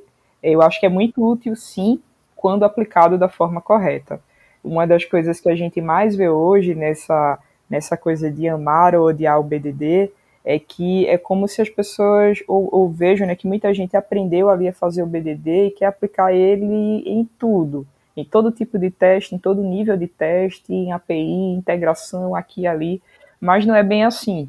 É, quando a gente olha tecnicamente e compara com soluções diferentes, a gente vê que o BDD é mais aplicado, mais é, performa melhor em determinados contextos. Então, se eu jogar, por exemplo, uh, no API, então, poxa, vamos ver outras, outros caminhos, outras soluções. Ele, o BDD acaba sendo um caminho, né, uma, uma abordagem é, mais agradável, ou talvez agradável não seja a melhor palavra, mas de melhor entendimento quando a gente tem é, pessoas que não sabem programar, por exemplo. Então, por ser um, um, uma aplicação que abstrai bastante a, a parte de codificação pura, então se torna uma abordagem mais atrativa para você fazer é, testes automatizados com maior rapidez. Só que eu vejo que muitas vezes você tem ali um ambiente de automação, todo feito em BDD, mas ele tá ali prontinho tal, aí chega alguém novo naquele ambiente. Caramba, a pessoa se sente bem perdida, porque a probabilidade de você construir um ambiente bem bagunçado é alta. Aí vem toda aquela preocupação de desenvolvimento de software. Qual é o custo de manutenção daquilo? É, será que ele está bem legível? Como é que está? Enfim. Então, uh, você pode até comprometer aquele ambiente de automação para um desuso. Então tem esses fatores, sabe? Existem é, várias coisas associadas aí. Não sei se Thais concorda, o que é que acha Concordo. disso? Concordo bastante. É, o processo hoje que a gente adota aqui na, na onde eu tô, é, que é a galera de teste manual, porque são divididos em capítulos, né? Capítulo manual, capítulo de automação. Então, os meus meninos de manual, eles pegam os cenários, eles descrevem todos em BDD, eles fazem todo aquele script BDD, todo objetivo, é, todo aquele caminho que, que a pessoa tem que percorrer para chegar, e é um documento muito fácil quando você vai se tratar em questões de negócio com outras pessoas do time, quando se trata de PO ou de analista de negócios, enfim, uma galera que não, que não programa mesmo, que não seja necessariamente SQAs, entendeu? E a gente consegue extrair esses scripts e tratar a automação em cima disso. Então, a gente consegue ter um fluxo de trabalho sim com BDD, mas é aquilo que a Clara falou, tem que ser bem usado. Senão a gente vai gerar um monte de emaranhado de coisas, assim, que não vamos, não, não vai ser bem utilizado, não vai ser bacana. E só acumulando coisas. E tempo de trabalho também de cada um, porque cada BDD tem que ser bem pensado também, sabe? E quando a pessoa que está fazendo o, o BDD não pensa na parte de automação, a gente de automação, a gente perde muito tempo tendo que reanalisar cada um dos BDDs e tendo que encaixar frases e palavras para fazer sentido para nós. Porque a gente de automação, a gente tem que visar muito, muito reaproveitamento de código, entendeu? Porque, por exemplo, assim, eu preciso preencher o campo nome. Só que eu preciso preencher o campo nome, sobrenome e a data de nascimento. Então, tipo, eu preciso estar tá prevendo todas essas paradinhas, assim, para eu reaproveitando cada método que eu estou criando de teste. Uhum. Então, muitas vezes, porque como é que a gente trabalha com a parte de BDD na automação? São palavras, são aquelas frases inteiras, cada linha é uma frase inteira, que a gente tem que implementar uma lógica de programação de teste por trás para fazer a execução. Então, se ele está diferente de um e de outro faz a mesma função, pode trocar a palavra e no meio da frase, por exemplo, ele já quebra toda a lógica. Talvez a gente tenha que voltar e arrumando. Então ele se torna um caminho muito mais longo de automação, entendeu? Uhum. Tipo isso. E eu fiquei com uma dúvida agora rapidinho. Quem testa o código dos testers? agora você pegou a gente. É. Inception. What's the Watchman? É. Watchman. É. Aí entra a fé, né? a fé, boa, boa. Não, Se moveu montanhas, por que não pode? Porque é, não pode testar, né? Mas nós temos, temos técnicas também de, de, de testar os testes. Caraca, então, olha aí! É, ó. É. Temos... e, eu, e eu fui na piada, mas é real. Olha, mano. tem Caraca. a gente não é bagunça, não. então a gente tem, tem algumas abordagens, sim, de, é, de mutação que, aí, que são mais específicas para verificar realmente se os, os, os, fluxos, os fluxos de teste, a parte de código e tal. Mas acho que nem todo mundo utiliza, né, também. Depende muito do projeto. Essa, essa parte de mutação é interessante, né? É aquela técnica que injeta coisas no seu código para ver se ele ainda se comporta. É algo assim? Isso, exatamente. Isso mesmo. Bem, bem curioso isso mesmo. E eu acho que depois dessa a gente podia pensar então em demitir todos os devs e só contratar a QA, né? Só que eu. Eu assim, acho uma boa ideia, gostei. É, fica a sugestão. É, porque se eles já conseguem testar os testes, então eles já desenvolvem tudo testado. É, é isso aí. Olha aí. E volta com arrependido. Olha o risco. Exatamente. Comecei a ter crise existencial aqui. É. Né? Tem espaço pra mim. Acho que não, acho que não tem mais espaço pra mim, cara. A gente só existe pra dar emprego pra QA. É, cara. E se eles conseguem testar eles próprios, acabou. É. Tipo, o meu jogo acabou. Tipo, só over, eles vão brincar entre eles e acabam fora olhando pra... Mas, gente, ninguém quer. Ninguém quer brincar aqui comigo, não. Não, não, a gente já consegue brincar aqui com a gente, pô. Não preciso de você. Tá vendo aí, ó? Pode desse jeito a gente vai ser cancelado, hein? É, corta essa parte aí, exatamente. Mas outra coisa que a gente também faz é, eu procuro fazer, né? Na verdade, eu coloquei isso daqui pra gente fazer, é a questão de code review também, tá? A gente tem que pegar também no pé do amiguinho por causa desse tipo de coisa também. É, demais. Tem uma, uma prática, assim, que é, ela é bem informal, mas acontece também que nós fazemos o automation pairing, por exemplo. Então, automação em par. Então, é, é muito... Assim, tem gente que acha que é um processo que não é de desenvolvimento de software, né? Mas é um processo de desenvolvimento de software. A gente é, segue várias das regras e boas práticas existentes, assim, de, que, que não para testes, né, é mais focado em desenvolvimento, mas, enfim, tem toda essa organização aí, todos de forma colaborativa, né, Thaís? Exatamente. E é claro disso, não é bagunça, não. Não, não é bagunça, não. Massa. E então a gente falou aí bastante já sobre Q&A, e a gente já falou que pode até substituir os devs, né? Então vamos ver aí como é que a gente. vamos ver. Olha, cuidado, pelo amor de Deus. É. Hashtag medo. Brincadeira. É tudo brincadeira aqui, pessoal. Ninguém cancela nós. Algumas coisas são sérias, é. outras são brincadeiras. É. A que é. vai substituir os devs é verdadeira. Isso, isso. mas, mas uma coisa que eu acho importante é, é justamente, né, né, claro, não vai substituir, mas acho que esse episódio aqui está sendo bem importante para isso, né? Para que devs tenham mais consciência sobre o que é QA né? e sobre o que, que essa área toda faz, né? E não é só a pessoa que fica testando e devolve bug. Que tem uma importância por trás disso tudo, não é só brincadeira, né? Então acho que é bem importante, tipo, deve ter mais conhecimento sobre a área e até se interessar mais sobre o assunto. Não é brincadeira e nem implicância, né? Exatamente, é, não é ninguém implicando com seu código. Pois é. É muito bom quando a gente tem essa troca, essa sinergia e eu tenho vários colegas que já foram de pessoas desenvolvedoras e hoje são pessoas que trabalham com qualidade e também o contrário, pessoas que trabalharam bastante tempo com qualidade e depois de um certo tempo optaram por seguir como pessoas desenvolvedoras.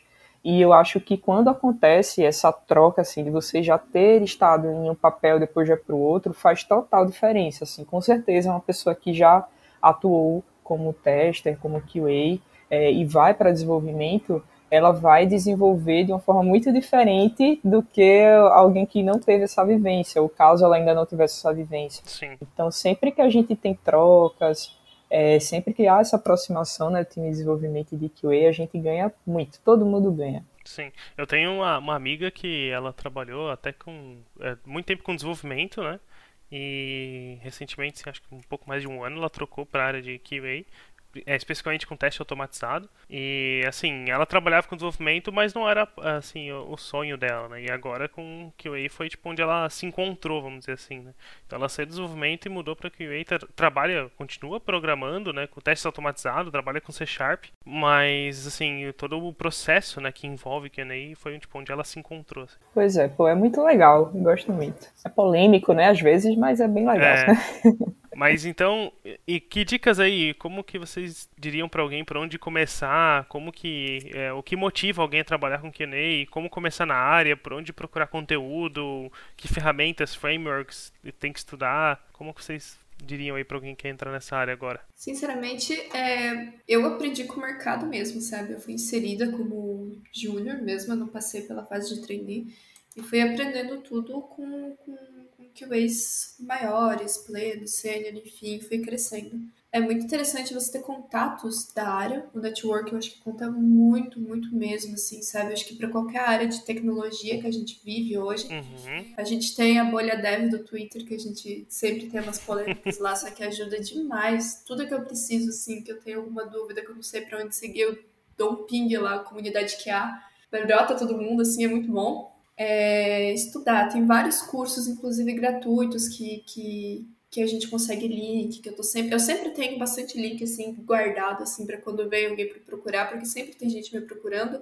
Então, eu acho que é mais experiência de mercado mesmo, assim, sabe? Estuda técnicas de teste, o que é o BTD mesmo, assim, por mais que a gente tenha falado que seja polêmico, mas é importante também participar disso porque é o básico, sabe? Tipo assim, começar de baixo mesmo, sabe? Do, do, das teorias, das coisas mais básicas, para você criando uma acessibilidade, um tato com o teu software, pensando no teu usuário, sabe? Não pular direto para programação. E aos pouquinhos vai evoluindo, assim, sabe? Como em qualquer área, de qualquer forma, assim. Show, Thaís. Concordo também. Eu acho que hoje a gente está num momento muito legal de mercado, né? Que, que faz com que a gente tenha muita vaga, tenha muita opção. Então a gente consegue escolher ali mais ou menos onde quer atuar e para fazer alguma bagagem, é, acho essencial esse networking. Minha bolha deve também, deve barra QA no Twitter, me ajuda muito também, traz, quase sempre aprendo alguma coisinha ali. É muito legal ver essa, esse networking que compartilha tanto. A gente tem muito curso legal gratuito, a gente tem no YouTube, a gente tem algumas comunidades. É, então é sempre importante a gente olhar para os fundamentos, quais são os tipos de teste, é, quais são as boas práticas na hora de testar, quais são os níveis de teste, o que é que a gente tem hoje de framework, o que é que a gente tem hoje de, de, de ferramenta que pode ajudar a gente na hora de testar, quando utilizá-las. Então é sempre bom ir por esse caminho. Claro que é, nesse trajeto né, a gente vai encontrar vários outros pontos, uns vão ser mais interessantes que outros, vão chamar mais atenção que outros, então naturalmente vai haver um aprofundamento, mas é aproveitar a comunidade que a gente tem, os conteúdos que tem aí abertos e, enfim, e estudar. Acho que não tem outro caminho, né? É sempre estudar Sim. e se dedicar. Muito bem. Bom, pessoal, a gente está caminhando aqui pro, pro fim do episódio já. A gente já falou bastante sobre QA. Foi um episódio muito bom. A gente falou de muita coisa. Mas antes de terminar mesmo, eu tenho duas perguntas aqui que são surpresas. para quem já acompanha mais a taverna e sabe que a gente chama de pergunta saideira. Então, dessa vez são duas, né? Normalmente a gente faz uma só. E a gente convida o pessoal que está ouvindo também a responder para a gente lá no Twitter ou em qualquer outra rede essas perguntas também. e tem duas aqui, então. Dessa vez eu, eu, trouxe duas perguntas diferentes. E elas são surpresa para os convidados. Então, é, a primeira é uma pergunta bem mais polêmica. E a segunda pergunta ela vai ser mais um alívio cômico aí pra gente terminar o episódio feliz, né? Pra não, não terminar com polêmica. Tô nervosa aqui. Então, é, a primeira pergunta aí, que é um pouquinho mais polêmica que eu falei, é quem trabalha com QA sofre algum tipo de, de preconceito, né? É que, assim, quem é dev, né? Eu, pelo menos, já ouvi comentário, né? De quem trabalha com QA, que, que trabalha com teste. É, ah, a pessoa trabalha com teste porque não serve para ser desenvolvedor. Coisas nesse nível, assim, que eu acho bizarro, não concordo. Mas hoje em dia, vocês ainda vê esse tipo de coisa acontecer? Eu não vejo tanto mais, tá? Não sei se é porque a gente vai mudando a pauta, mudando a posição e tal, mas já aconteceu muito, muito mesmo já comigo, de ser a última a falar, a última a opinar, é, de ser a última a ser ouvida. Mas é muito gostoso quando você volta e fala assim, eu avisei, tá certa, e aí, sabe? É gostoso. Brincadeira à parte, acontece muito sim, tá? Acontece muito ainda porque normalmente é uma galera que tá começando, principalmente quando eu tava no início, eu ouvia muito, tipo assim, eu era a última pessoa a opinar, eles me... Só que eu, eu trabalhei com muita gente bacana também, que eles me erguiam bastante, assim, sabe? Que eles me, me colocavam no meio, assim, para aprender mesmo, para eles me ensinarem bastante coisa, técnicas, coisas de negócio e tal. E sim, acontece bastante disso aí. É, já, já ouvi também, mas sempre vai ter né, uma pessoinha ou outra aqui que vai querer fazer comentários e muitas vezes eh, sem entender o papel, e enfim, sempre vai sim. ter alguém com esse tipo de, de, de comentário aí. Mas, é, como, como o Thais falou, né, rapidamente a gente consegue se impor, mostrar ali que o nosso trabalho é de, enfim, muito valor e, e exige muita e complexo, coisa aí né? por trás. Extremamente complexo e requer um conjunto de habilidades. Então, assim, uhum. às vezes quem está falando isso é porque não sabe a importância de qualidade, não sabe o que é que uma pessoa de QA faz e tá bom de parar para olhar e ler um pouquinho, né, o que é que faz e tal. Ou ouvir esse episódio, né? É. Ouvir esse episódio, ouvir, anotar as dicas aí, prestar bem atenção. Boa. E tem muita gente que desabafa também, né? Que vai no Twitter, vai desabafar, ficou puto porque encontraram o bug. Aí, aquilo que o Flávio falou no começo, né? Fere o ego da galera, né? Se o pessoal achou um bug, aí fere o ego, aí achou bug de novo, aí o pessoal fica meio puto. Ah, esse pessoal aí tá só implicando, não sei o quê, né? O pessoal só às vezes gosta de gosta de causar assim de, de graça, né? Mas o que a frase que mais me deixa irritada, a hora que o Flávio comentou, eu pensei nisso, só que eu acabei esquecendo de falar.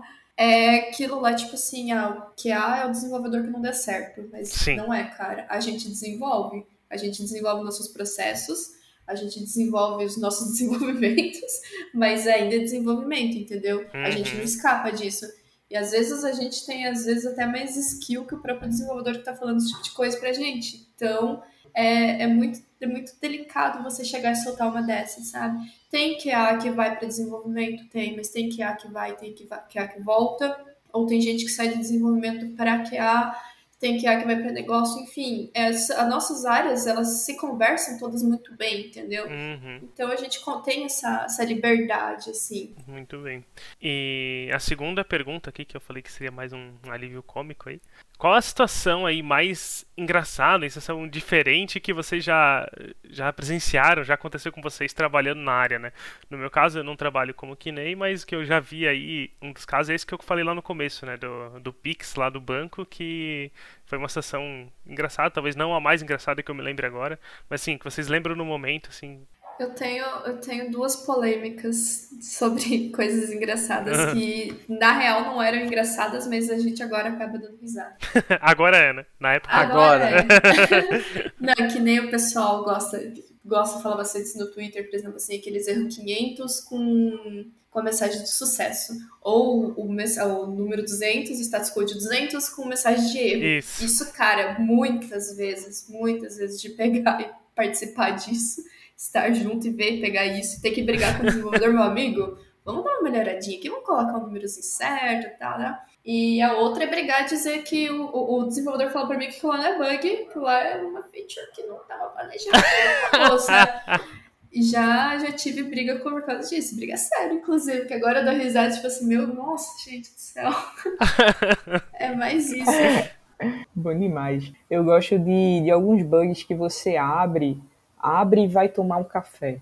E aí quando você volta, tá assim, ó, chat bombando. No presencial era até mais interessante que as pessoas chegavam assim na mesa tal. Então já teve situação de, de, de final de prazo, assim, de entregar produto e para aquele produto tá prestes a ir para venda e, poxa, achar um bug, assim, bem crítico, reportar e, assim, tipo, sexta-feira, final do dia. Aí aparece aí, galera de desenvolvimento que você nem conhece, gerente, não sei Aí eles se importam, né? Eita. Ah, então, é, é, é, massa, assim. É dizer, ah, não, isso aqui não é um bug. É bug sim. Aqui, ó. ah, não, mas não sei o quê. não, não vou fechar. Tá aqui, tá aqui. Então, isso já.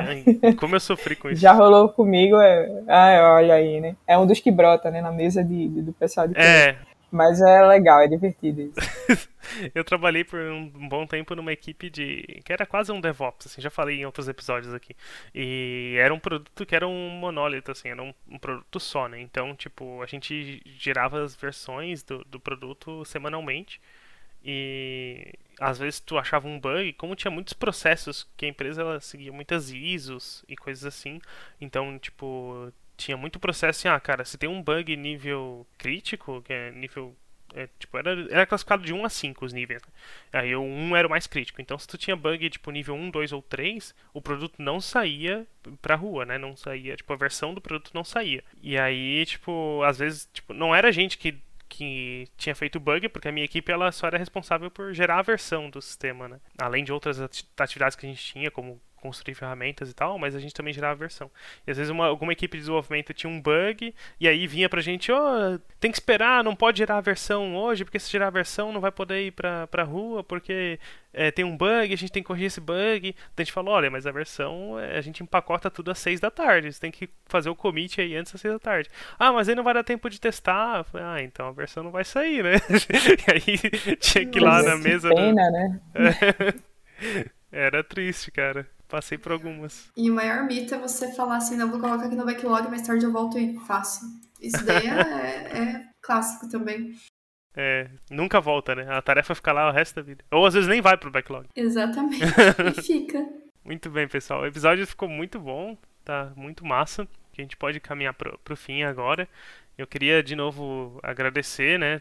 É, vocês terem topado participar com a gente. É muito bom ter essas visões diferentes aqui na taverna, a gente conseguir levar isso para o nosso público também de alguma forma, né? Do, do que, que é, o que é a área de Kine e até outras áreas que a gente fala aqui em outros episódios também. Então, primeiro queria agradecer o Léo aí, o Caveira Dev, que já é da casa E aí, se quiser dizer algumas palavras aí, Léo. Valeu! Queria agradecer aí a, Maria Clara e a Thaís por terem participado conosco. Podia agradecer aí também ao Flávio, né, pela parceria de sempre.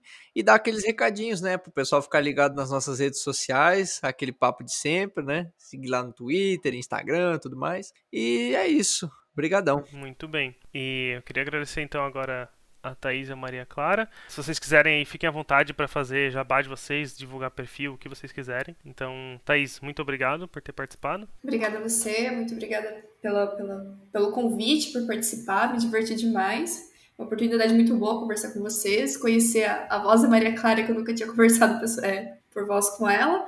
E é isso, gente. Meu Twitter é Mafiolete Thaís, se vocês quiserem seguir lá. E quiser trocar uma ideia, também estou sempre disposta, tá, gente? Qualquer tema, por mais polêmico que seja, que nem o BDD. Valeu, galera. Pois é, ó, Thaís é, faz parte da minha bolha, a gente só se conhecia pelos arrobas, né, do Twitter. Então, brigadão pelo espaço, é sempre legal poder conversar com a comunidade, falar um pouquinho das nossas experiências, é, é bem divertido. Então, no Twitter, quem quiser me seguir, é, não me responsabilizo de falar só coisas técnicas por lá tem algumas besteiras também, é arroba Importe Clara. E lá também tem o meu GitHub, de vez em quando eu compartilho alguns materiais técnicos por lá, bem de vez em quando, que ultimamente eu tô, tô meio preguiçosa mesmo, assim. Então, de vez em quando sai alguma coisa e também faço parte do coletivo do Agile Testers, que é o AT. Esse é o mesmo ID no Twitter, no, no, no Instagram, também temos nosso site, e lá tem muito conteúdo legal sobre testes e, e certamente vai ter conteúdo para todos os níveis, quem está iniciando, quem quer saber um pouquinho mais. E quem também quiser produzir alguma coisa sobre testes e está uh, com, tá com dúvidas de onde publicar, manda para a gente lá do AT, a gente se dispõe a revisar, é, trocar uma ideia e levar seu material para a comunidade. E é isso. Muito bem. Então sigam aí a, a, Taverna em todas as redes, no Instagram, LinkedIn, Twitter. É, a maioria dos, das redes aí vai ser arroba Taveprogramacão. É, no YouTube também a gente está divulgando live todo mês. E é isso. Muito obrigado a todo mundo que ouviu até aqui e até a próxima. Valeu! Valeu!